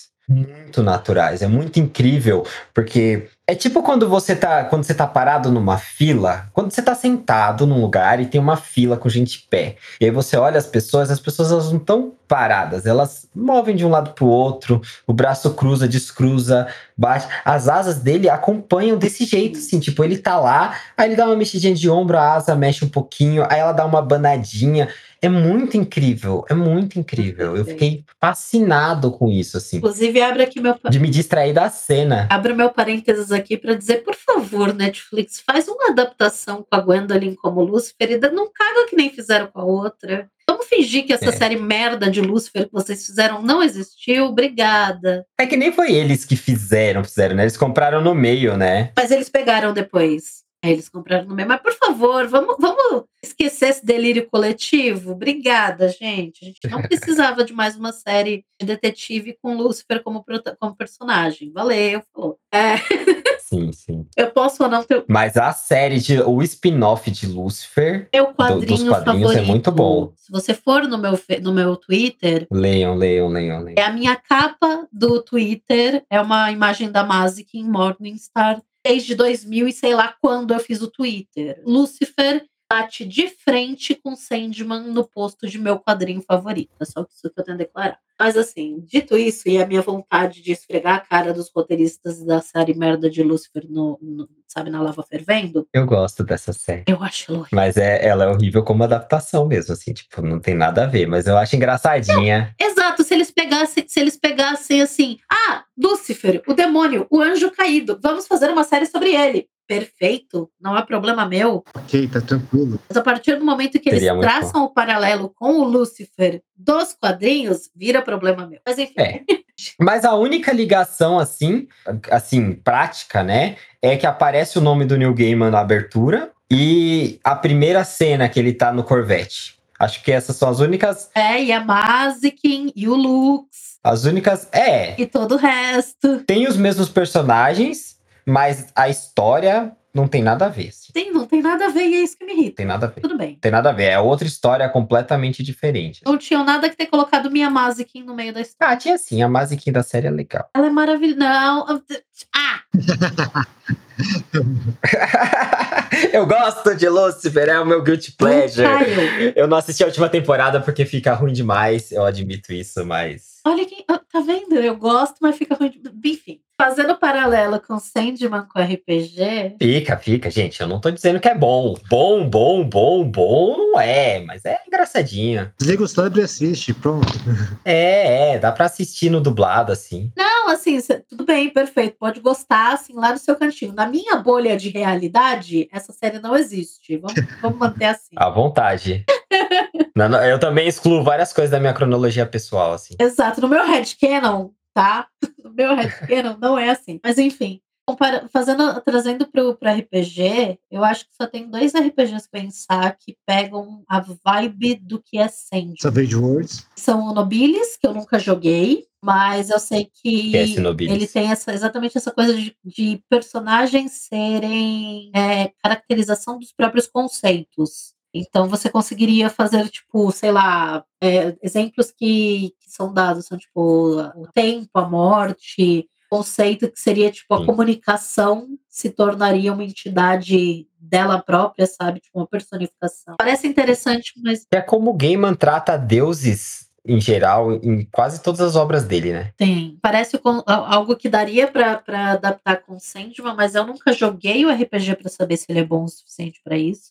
E um que eu tenho certeza que ficaria uma adaptação muito interessante seria City of Mist. Como que é esse? O City, ele, ele é baseado no PBTA, só que a graça do City of Mist é que assim, a, a premissa dele é que você tem uma cidade em que as pessoas todas são é, uma mistura entre pessoas mesmo e, uma, e entidades que você pode decidir quais são. Então elas podem variar, tipo, literalmente de personificação de deuses, assim, que você imaginar tá rolando. É, até personagem de quadrinho, personagem de literatura, enfim. Só que como eu vejo nos quadrinhos de Sandman essa, essa dicotomia eterna entre a figura do perpétuo, tipo, quem ele realmente é como poder, como perpétuo, e como uma personificação mais humana, eu acho que City of Mist ele seria perfeito exatamente porque ele tem esse balanço, né? De você ter duas sim. entidades que habitam o mesmo corpo e você ter que manter o balanço entre elas. Então, para mim, a adaptação para Sandman seria City of Mist. Legal, legal. Interessante. Interessante, interessante. Qual que foi o outro sistema que você falou? Nobilis. Nobilis. Não sei como pronuncia também, Danis. Beleza. ok, ok, ok. Só pra pessoa marcar, Sim. né? A gente vai colocar também no post, quem quiser ver, a gente vai pôr as referências também. Vocês acompanhem certinho, porque depois da edição a gente pesquisa pra saber como escreve as coisas. Ah, Porque a gente não sabe na hora, às vezes. Sei lá, às vezes. faria. É, Quem mais? Alguém mais tem alguma ideia de adaptação, assim? Porque eu achei todas muito boas até agora e a gente pode continuar no pau nessa. Glau, Glau está entre nós? Não. Acho que ela saiu. Pô, tô falando aqui no mudo, gente. Que coisa. que ódio. Normal, normal, normal. Que Acontece. raiva. Estamos a zero Ah, cast sei, sem sei. falar no mu- mutado. Meu. Não, e pior que agora o- o- o- você vai ficar feliz. Ai, não, mas é que, na verdade, eu não tinha pensado em outro, mas of Mist, quando a Ades falou, realmente, eu acho que é, é, a- acho que é um sistema que adaptaria bem, além de Changeling aí, com esse quesito do, de, de tecido, de poder, de, né, eu acho que isso é legal. E, e- e é muito mais roleplay, né? O, o, o, o, City of Mist, né? Eu acho que é muito mais roleplay do que ficar só rolando dado, né? Interpretação bastante, né? Exato. E, e Sandman tem essa vibe de sistemas interpretativos, né? É, tem que ser, né? De você falar e estender e puxar a história e ir acompanhando e. Pra que batalha? Vamos, vamos, vamos que a história tá legal. A contação, né? Não, não precisa bater, não. Não Contação de história é muito interessante. precisa só bater, não, gente. É, Sandman É. para mim é complicado de pensar numa adaptação, porque existem algumas obras que eu considero tão fechadas dentro dela mesmas que eu acho que elas são intocáveis. E Sandman é uma história que eu não conseguiria mexer. Acho que assim, eu joguei. Você tava com medo dessa adaptação? Oi? Você tava com receio dessa adaptação? Nossa! Mas, mas assim. Ah, nossa, se tava! tava com muito medo dessa adaptação, de verdade. Vou a morir. Esqueceu, não. Ela esqueceu que isso existia e depois que viu. É pra não pensar muito, né? Exatamente. Eu, é, eu obliterei da minha cabeça que ia ter uma adaptação. Eu fui ser lembrada disso mês passado. E aí eu falei, beleza, então, então vamos. Ai, show, show. É. Mas é uma coisa que não teve. É uma coisa que até mês passado não tava com esse. não- não- eles não, Não foram teve, sim. divulgando crescentemente, né? Tinha um É. rumorzinho, aí mês passado saiu um teaser, aí saiu um monte de imagem, e de repente a gente tava num mar de Sandman, e aí saiu o trailer, e aí é da semana que vem. É, a única coisa que eu não consegui escapar foram as imagens. Porque eu não assisti Ai, nenhum trailer, eu não vi nenhuma entrevista, eu não vi nenhuma matéria, nada, nada. Eu me recusei. Eu- Ah, gente, eu assisti, eu assisti tudo. Tudo que apareceu pra mim no Twitter eu assisti. o monstro, não, é que o monstrinho do hype. Assim, tudo bem que eu já ia estar no hype de qualquer jeito. Deus do céu. Mas o monstrinho do hype é. É. a pior coisa que pode existir, cara. Porque assim, eu não assisto trailers desde o trailer de, se eu não me engano, Iron Man 2. Foi o último trailer de qualquer coisa que eu assisti na minha vida. Porque eu cheguei à conclusão de que se for bom, eu vou gostar. Se não for bom, trailer vai me dar, vai, vai me vender a ideia de que vai ser bom e eu vou me decepcionar. Mas trailer de É. filme de super-herói é uma enganação, né? Doutor Estranho 2. Exato. E bota um monte de cena que não tá no filme, É uma enganação. te fazem achar uma coisa e a outra. Ah, é difícil. É difícil. A parte legal tá na- naqueles, naquele trailer. Exato, todas as cenas boas estão no trailer. Quando está, né? O filme. Quando está, porque Homem de Ferro 3, aquele trailer, Homem de Ferro 3 e Esquadrão Suicida são trailers que me venderam filmes que não existem. Exato, Aqueles filmes daqueles trailers não, não foram feitos. exato. É outro filme, é outro filme. Então, aí por isso eu parei de assistir trailers. É, eu confesso que eu também parei de ver trailer. Eu não parei porque eu gosto de trailer, mas isso é. Eu sou uma pessoa problemática. Eu chego É. atrasada no cinema que é pra não assistir trailer. Esse é meu nível. Eu tinha um professor que ele saía antes do fim do filme. Ele era um professor de cinema. Ele, na hora que ele entendia o rumo do filme e como que ia acabar, ele saía e não assistia. Ele falava, "Ah, já, já entendi, já peguei a piada. Já tá bom, tchau. Então tá, tá então. É, eu achava muito engraçado. Eu sempre gosto de compartilhar essa história. É, é curioso. Enfim, Não, eu tô questionando a sanidade do seu professor agora, mas tudo bem. nenhuma, nenhuma, nenhuma, nenhuma. Começa com ele ser professor de cinema, mas vamos lá, não, vida que segue. Vambora. Ele se chama Paulo Lustig. Esse é o nome dele de, re- de registro. Ele, quando começou a fazer carreira internacional, ele achou que Lustig era difícil para eles falarem, para os gringos falarem. E aí ele mudou para Paulo Gregório. Eu ia falar Lust, mas deixa pra lá. Ser- Cada um escolhe mesmo. Pelo menos Lust aparecer. É, só, só, só para vocês entenderem o nível do que Lustig era. Lustig era completamente doido, completamente louco. eu, fui, eu fui googlear a pessoa. Justo. Hoje, hoje, hoje é possível. Eu não vou referenciar, eu não vou colocar o link dele em lugar nenhum, porque eu não quero que não, não, não, não quero que o algoritmo me mostre coisas dele assim de novo. Os filmes dele são legais, mas tem umas histórias de Lustig que são maravilhosas assim. Se, se você ouvinte estudou com Paulo Lustig, seja na FAAP, seja na EMB, nossa, você sabe do que eu tô dizendo, você sabe do que eu tô falando. O Stig era, era louco. Ele é uma pessoa muito legal. Ele foi, ele foi a pessoa que mais me incentivou, assim. Ele, ele incentiva muito. Ele é um professor muito bom, assim. Mas ele é completamente fora da caixinha. Assim, percebemos por essa anedota, né? Eu acho que Ficou claro. ilustra bem. Ai, ai. Muito incrível, muito incrível. Em próximos, em próximos capítulos de Guilda dos Exploradores, nós teremos mais inserções de histórias do Lustig, porque eu vou começar a lembrar de várias, porque são muito incríveis. Ótimo. acompanhem, acompanhem, sortidamente. Eu acho que Sensacional. Voltando rapidinho ao RPG, eu acho que o único, o único momento de Sandman, eu acho que eu, pessoalmente, exploraria em mesa seria o gap de 75 barra 100 anos, né? Porque agora a série transformou em 100 anos. Esse tempo. É, puxou, né, mais pra frente. É, então, eu achei estranho mesmo, né? por um minuto, por um momento, até ele se reencontrar com um amigo dele lá do, do, do Imortal, eu achava que a série tava se passando nos anos 80, sabia? Porque a Constantine, ela tá com, com, com um Sierra XR3. Ninguém tem um Sierra XR3 conservado daquele jeito em 2015. Compensação, você não viu ela pagando o negócio do Possível. cartão de aproximação no episódio dela? Mas eu não prestei atenção nessa parte. Também não. Isso me, su- me sumiu. Quando eu vi o carro de rally, eu sou, eu sou um idiota.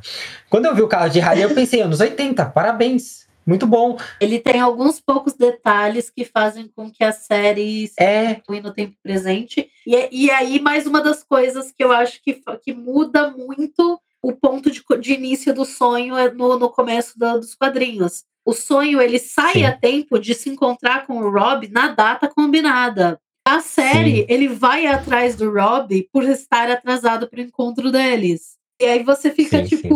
Ok, você claramente está demonstrando se importar muito mais do que o sonho dos quadrinhos teria feito nessa altura do campeonato. sim, sim. Então, assim, é mais uma das mudanças que eu reparei, achei interessante, mas, assim, não tenho objeções graves quanto a isso. Tem uma, uma cena que eu tenho uma objeção gravíssima sobre essa série, mas deixa quieto. É muito nitpick. Qual que é? Nos quadrinhos, Fala. o Burgess, o Magus, que eu esqueci o nome do, do, do pai, eu lembro do Alex, mas o Magus, ele morre na mansão, mas não no porão onde o sonho tá. Eles mudaram essa cena na série, não sei porquê, pra fazer o, o Burgess morrer na frente do, da redoma. E aí me explica, como que a morte foi buscar esse filho da puta e não viu o irmão dela preso lá? Não viu o irmão? É. Ah, mas ela sabia que ele tava lá. Ela fala que ela sabe. Não sabia. Sabe? Ela fala. Ela, no, no quadrinho eu não lembro. Ela falou que sabia. Ela falou que sabia no. Não, nos quadrinhos ela não. Mas Mas na série, ela, ela deixa entender que ela sabia sim. Ela só não foi lá resgatar ele. Não, nos quadrinhos ela não sabia. Porque ele é um pau no cu. Os quadrinhos, tanto ela não sabia Então, que ela vira série- pra ele e fala: Você poderia ter pedido minha ajuda, você sabe, né? É, no, no- na série ela também fala que ele poderia pedir ajuda dele e ela não pediu. A gente entende, eu entendi na série, agora de novo, de que ele podia pedir ajuda pra qualquer um dos perpétuos e não pediu porque ele não confia nos irmãos. Ele ficou lá esperando. Ele é um cara É eterno também, né, gente? 100 anos não é nada pra ele. tempo que não falta, né? O, o Burgess que tava lá se desesperando porque a vida dele ia acabar. O, o Morpheus ficava lá por 20 mil anos, né? Mas ele, o meu entender é, eu, eu vi que essa família tá uma merda, que esse povo é meio idiota. Eu vou esperar essa, esse negócio estourar. Uma hora vai estourar. Uma hora alguém vai dormir aqui do meu lado. Exato. Então, É, ele é esperto. Ele, ele é, ele é emocionalmente afetadinho, mas ele é uma pessoa Sim. inteligente. Ele sabia que se ele esperasse, tivesse paciência, ele ia sair uma hora, né? sim, mas até aí, né? E a morte. É. Agora, a morte não ter ajudado ele, deve, pra mim, cai na mesma coisa, assim. É, esse cara problemático tá aí, vai aprender uma lição, no mínimo. E nesse meio tempo, as coisas se viram. Se der merda, eu sei onde ele tá. É, foi o que, foi o que eu entendi, inclusive, Foi o na que eu conversa entendi. deles lá no parque. Tipo, eu sei onde ele tá, eu não vou fazer nada enquanto ele não pedir. É, isso, É. E o sonho não viu porque ela não quis aparecer pra ele. não, isso é uma interpretação que deriva da série, porque nos quadrinhos eu, eu tenho uma interpretação Da completamente Da série. dos Da série, da série. A série. Ah, mas aí é a mudança de interpretação, sim, é a adaptação. Sim. Exato, mas assim, o, o que eu quis dizer foi. Essa, série, essa cena não precisava ter sido alterada dessa forma. E se vocês vão fazer essa alteração, vocês, por favor, né, deixem mais explícito o que vocês querem dizer com isso. Ah, mas eu acho que tem um motivo muito grande isso daí. Hum, É, é que eles é, é para mostrar a família quebrada que eles têm. Mesmo a pessoa mais próxima a ele não foi lá ajudar ele sem ele pedir. Também tem muito uma questão de tipo, a morte sabe que ela não interfere na que os irmãos, nos Assuntos humanos. irmãos, a não ser que eles peçam. Tudo bem, aí eu consigo entender. Diferentemente de desejo, né? Desejo. Mas eu acho, eu acho que tem. É, mas a deseja que é a, entre aspas, errada, né? Mas pra mim a interpretação é essa. É uma família tão fodida que é natural pra eles não se ajudarem. Ok, não, não tem essa É. mesma interpretação, mas é um ponto de vista interessante. Era, era a minha É. única reclamação. É isso e o, e o nitpicking desejo e, e esfregando a mãozinha pra parecer mais vilanesco do que já é. São os meus únicos. Mas eu acho que essa parte do desejo a gente vai ter, pe- pelo que a gente já sabe da história no quadrinhos, eu acho que ela vai, que desejo vai, vai, Vai fuder o rolê. vai ser justificado, assim. Eu tenho, eu tenho uma confiança, é, é, eu tenho uma confiança de que eu entendo, eu vi isso também que a Adi está falando, mas não me incomodou tanto porque eu acho que vai dar uma melhorada. Não, você tem confiança porque você confia que o Neil Gaiman vai ficar até o final. Eu não confio. Eu tô com medo desde já. Temos aqui duas visões de mundo. Temos aqui duas visões de mundo, tal qual Xavier e Magneto. Um tem esperança na humanidade e o outro não. Exato. Marcos, É, vamos eu- voltar pro RPG. Você trouxe um negócio no chat e eu acho que você tem algo pra falar sobre RPG e Sandman, por favor. Sua vez. Que eu, eu não cheguei a jogar antes, não conheço o sistema, mas eu lembro que o, uma aventura que acho que o próprio Valpassos comentou em algum lugar que eu li, que a criança personificou a chuva. Então eu acho que Sanches seria um interessante para pegar esse sonhar também, pegar essas, esses arquétipos maiores, é, intrínsecos da humanidade. Então acho que seria um, sistema bem interessante para Uhum. fazer uma coisa no, em RPG com os perpétuos em si. Mas também acho que seria interessante, uma aventura qualquer, como eles estão desde o início de tudo, daria para colocar eles em qualquer tipo de aventura. Desde uma fantasia medieval, até antes disso, né? Até um cyberpunk fudido Shadowrun para cima. Até tipo num é, Star Trek alto futurista. E tipo, dá para colocar todos eles, o destino, o delírio, destruição, desejo, desejos da gente buscar outras coisas, já é um filho. Já so, so, ah, nós somos filhos de desejo. Então, tipo, tem toda essa parte. E também ia ser legal, o, como a gente falou que a, os sonhos se personificam de várias formas, né? A gente pode colocar o Sandman como um, uma aparição e até fazer essa questão de dessa troca que fez com Shakespeare, né? Você vai você vai querer isso? Aí tipo a gente pode partir para os outros. Entra no delírio, entra no desejo, no desespero.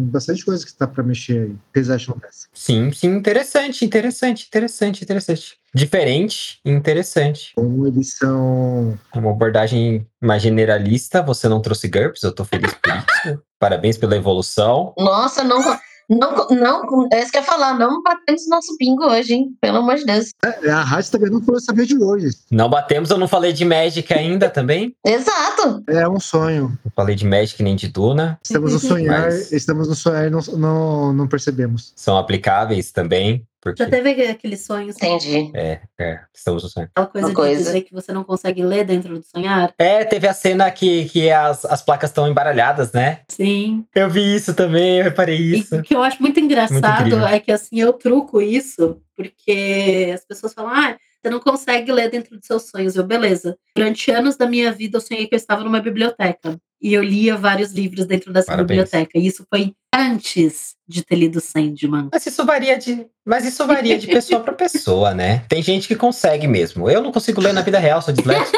mas Eu leio dentro do sonhar e eu, inclusive, tive muitos sonhos em que eu estava dentro de uma biblioteca lendo grandes tomos de conhecimento. distribuição, concentração de renda e capacidade, capacidade cognitiva. Muito difícil, eu sou muito fodido na vida.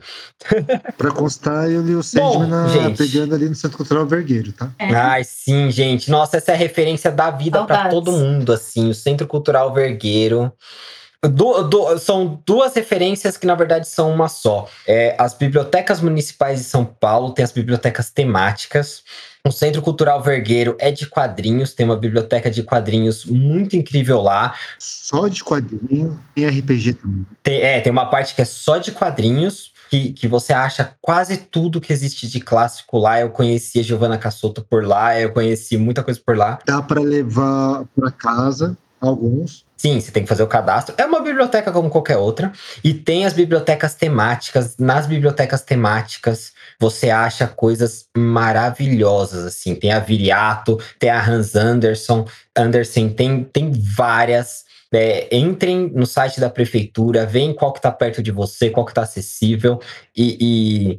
Ai, professor, a escola não coloca livros legais, então vai na biblioteca pegar. Vai lá. Eu li Sandman na biblioteca da escola. Por isso que eu falei que só tinha dois. Olha que maravilha, olha que maravilha. Aproveitem que o Twitter já disse que bibliotecas são o último lugar onde você não é esperado, de, não se espera de você participar do capitalismo, e eu acho isso muito real. É.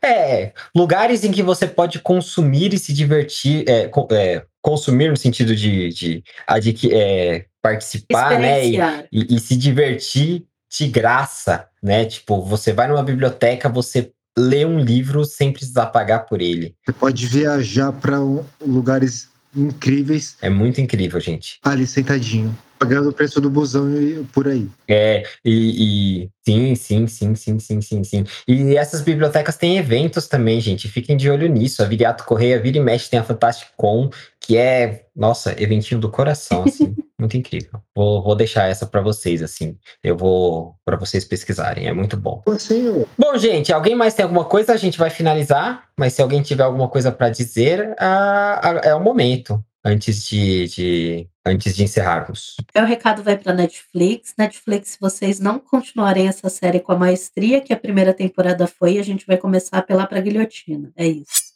Ok. Isso não é uma ameaça. Isso não é uma ameaça, isso é uma promessa. Vamos mil pessoas sonhar que a Netflix vai continuar com a adaptação boa, que, a- que isso vai se tornar real. Obrigada. É isso aí. Você acredita, criança? Gente, é só acompanhar. No instante que o New Gaiman começar a xingar, vocês largam a série.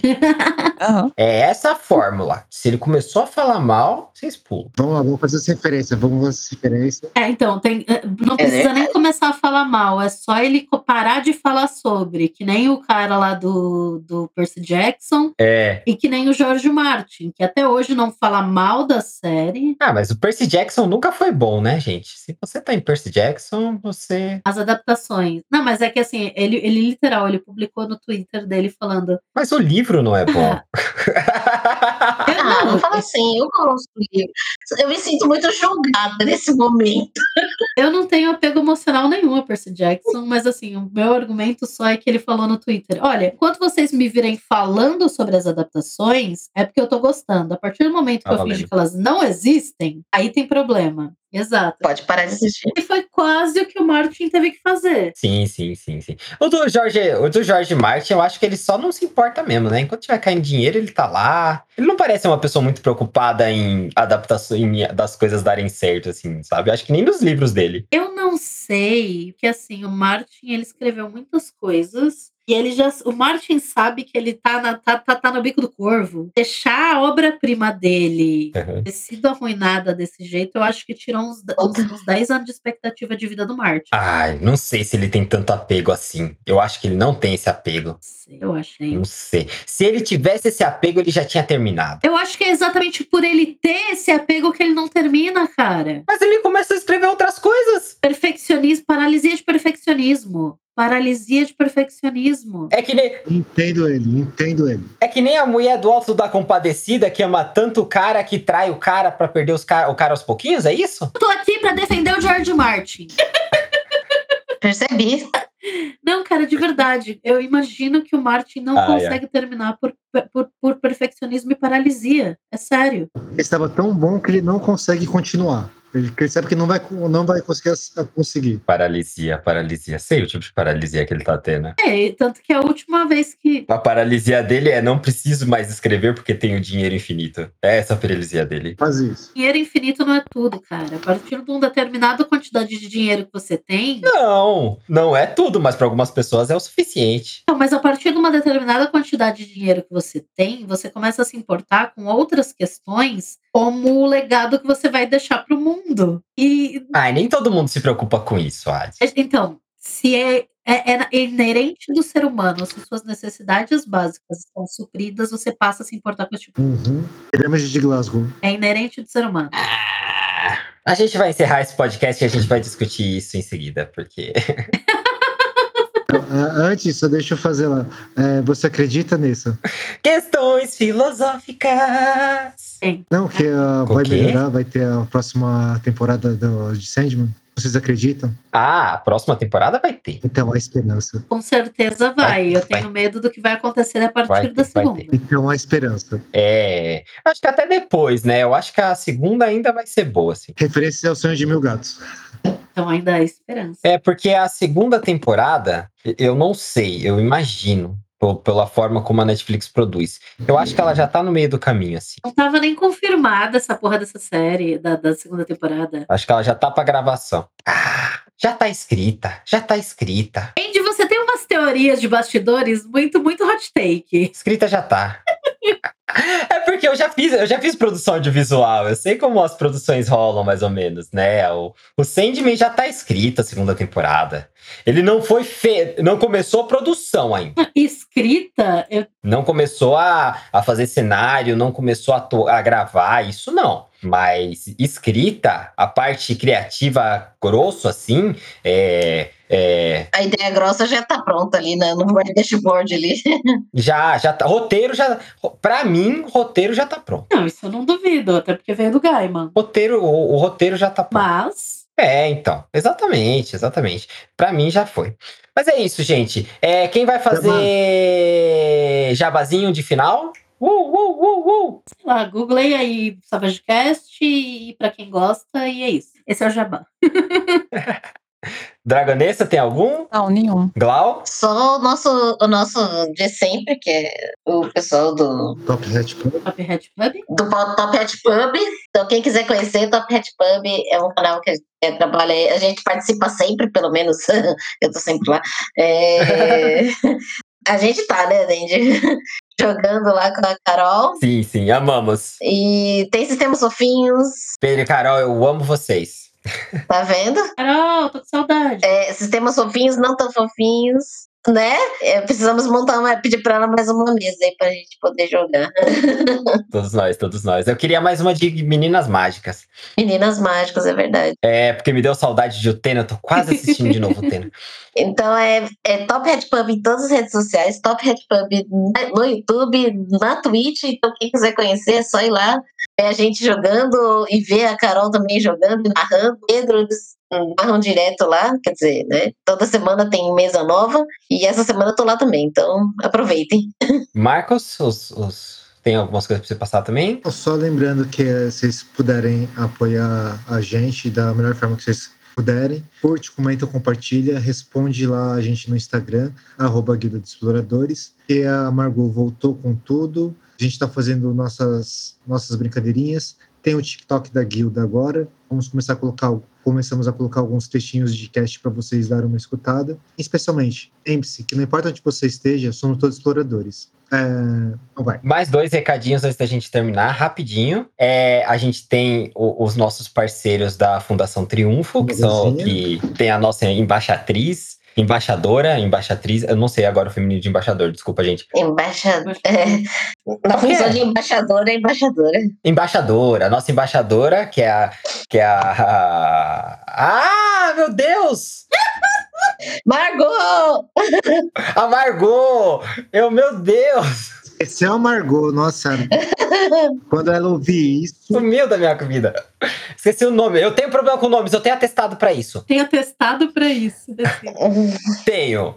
A Margot, a nossa embaixadora no, da, da Fundação Triunfo, acompanha a página, sigam, participem dos eventos. É uma iniciativa muito legal. E pra você que é baladeiro, o Andy Cardoso está fotografando baladas no dia 10 de setembro. Eu estarei em dois lugares. Eu correrei que nem um louco, mas eu estarei lá. Uma é a Compressor e a outra é o Lolatrix. Acompanhe no meu, no meu Instagram que tem mais informações lá. E é isso, gente. Encerramos aqui. Você vai ter um bom sonho agora com as areias de Morfeus em teus olhos. Sonhai-vos conosco. E com um RPG legal. E é isso, gente. É, eu ia falar isso. falou, até a próxima. Yay! Uhul, gente. Tchau, tchau. Show! Terminamos. Eu nunca sei encerrar. Eu nunca sei encerrar.